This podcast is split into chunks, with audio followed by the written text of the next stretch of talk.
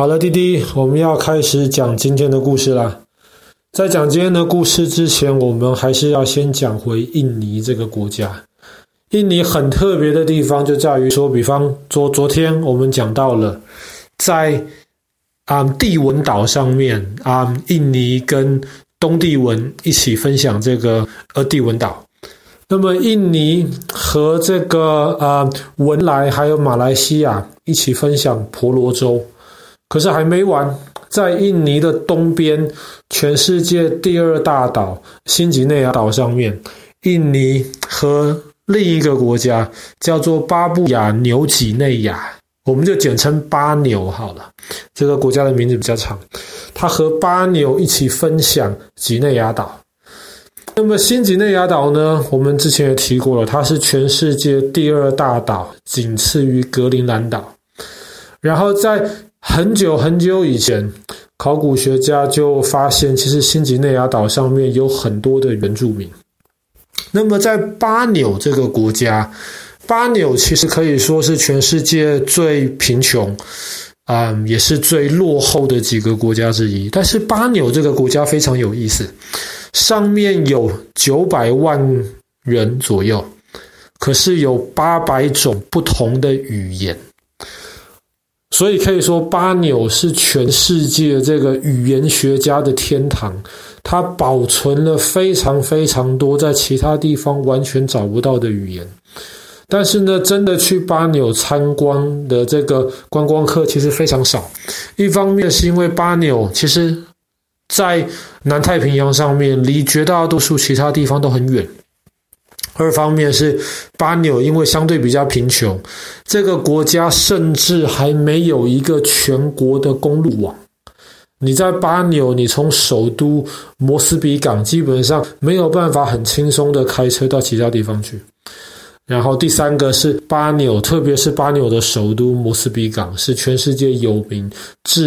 在摩斯比港。基本上，这整个城市不要说是巴纽政府在管理，可以说是当地这个黑道组织在管理。所以，这么多原因让巴纽这个地方对于全世界绝大多数的观光客而言，都是一个不太会愿意去的地方。除非你是澳洲人。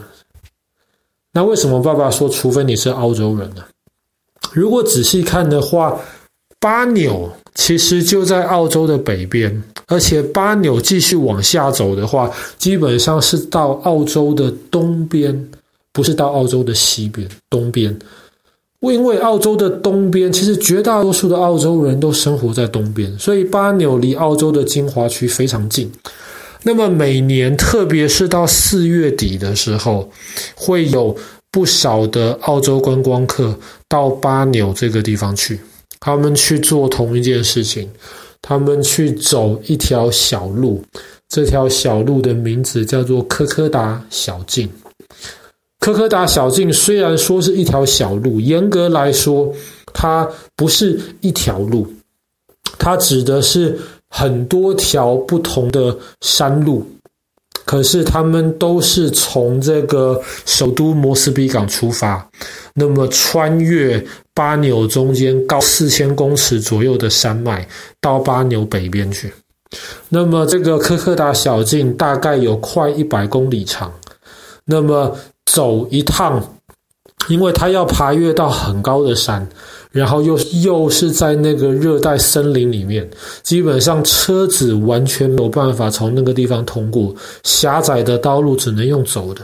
通常平均大概一百公里，大概得走五天左右。那么世界纪录有一个澳洲人创下，他花个十六个小时，不到十七个小时走完这一百公里的路。那么也有一些比较悠闲的观光客，大概会花一个礼拜的时间走过这条小径。为什么要去热带雨林当中一堆蚊子，然后一堆奇怪的虫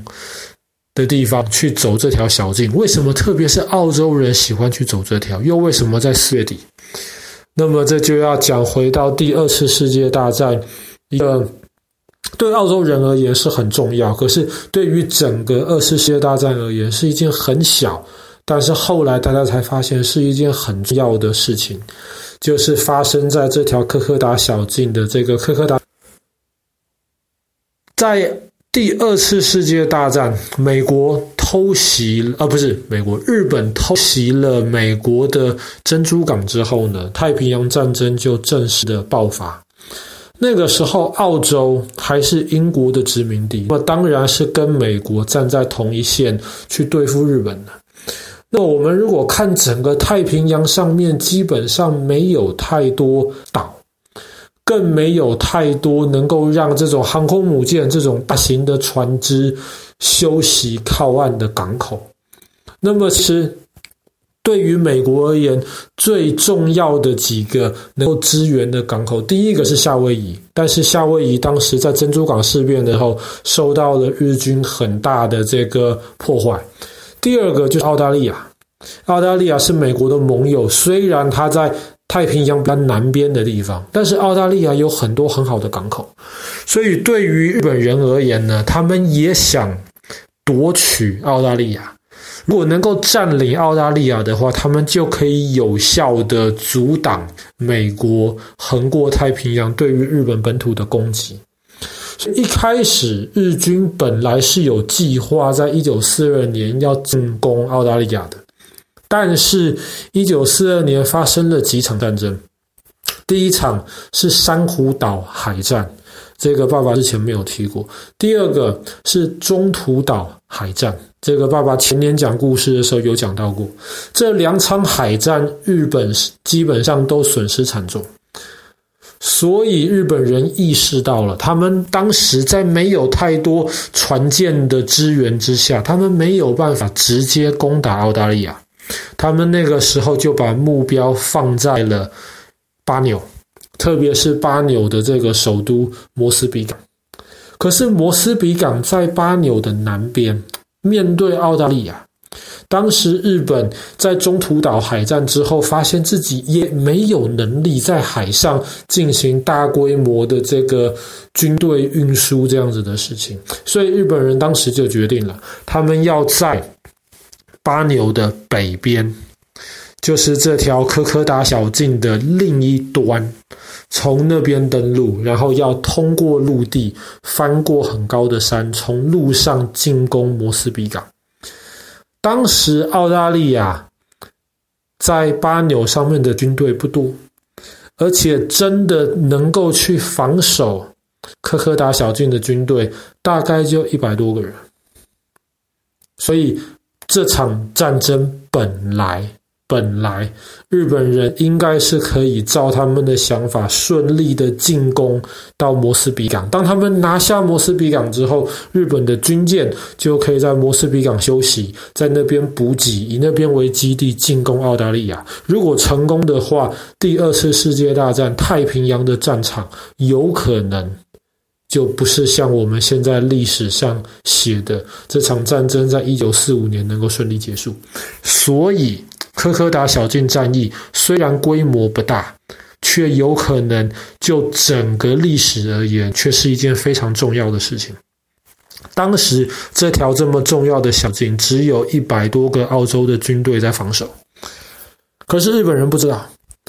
因为澳洲人当时打得很漂亮，在科达小径上面，基本上到处都是这种原始的森林。日本人他们。当时从日本本土，甚至从台湾，当时台湾是日本的殖民地，他调了台湾的原住民组成的高沙义勇队，到了巴纽这个地方，就是希望能够借助这些原住民，他们对于这种森林山地的地形非常的熟悉，借助他们的力量，能够趁顺利的通过这条小径。可是没有想到，澳洲人的防守非常非常的顽强。顽强到一个程度，七十七个人防守的一个机场，当时日本人认为澳洲的军队有超过一千两百人，七十七个人打出了一千两百人的气势，所以他们成功的阻挡了日本的军队进入摩斯比港，就是因为澳洲人在这场战争当中其实牺牲非常大。日本人判断错误，他们想说：“天哪，原来澳洲已经在这边做出这么严厉的防守。”后来在南太平洋又发生了瓜岛之战。瓜岛之战，我们前年讲故事的时候也讲到过。瓜岛之战，日本同样，日本海呃海军也打败了。所以后来日本就判断自己已经没有能力在南太平洋的海上以及在巴纽的这个陆地上面同时发动两场战争，他们就选择从巴纽撤退了。所以摩斯比港守住了。澳洲的本土就安全了，这也是为什么每年四月二十五号是澳纽军团日，就是澳洲人跟纽西兰人他们要纪念在历代的战争当中保卫国家丧失的这些呃军人们，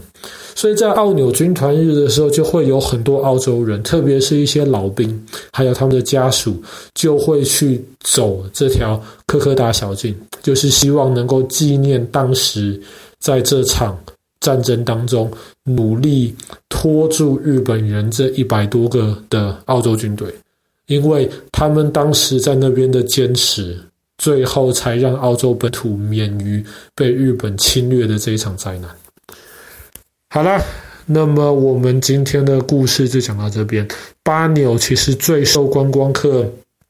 注意的，那么也是最多人去。去呃去践行的这一条可卡小径。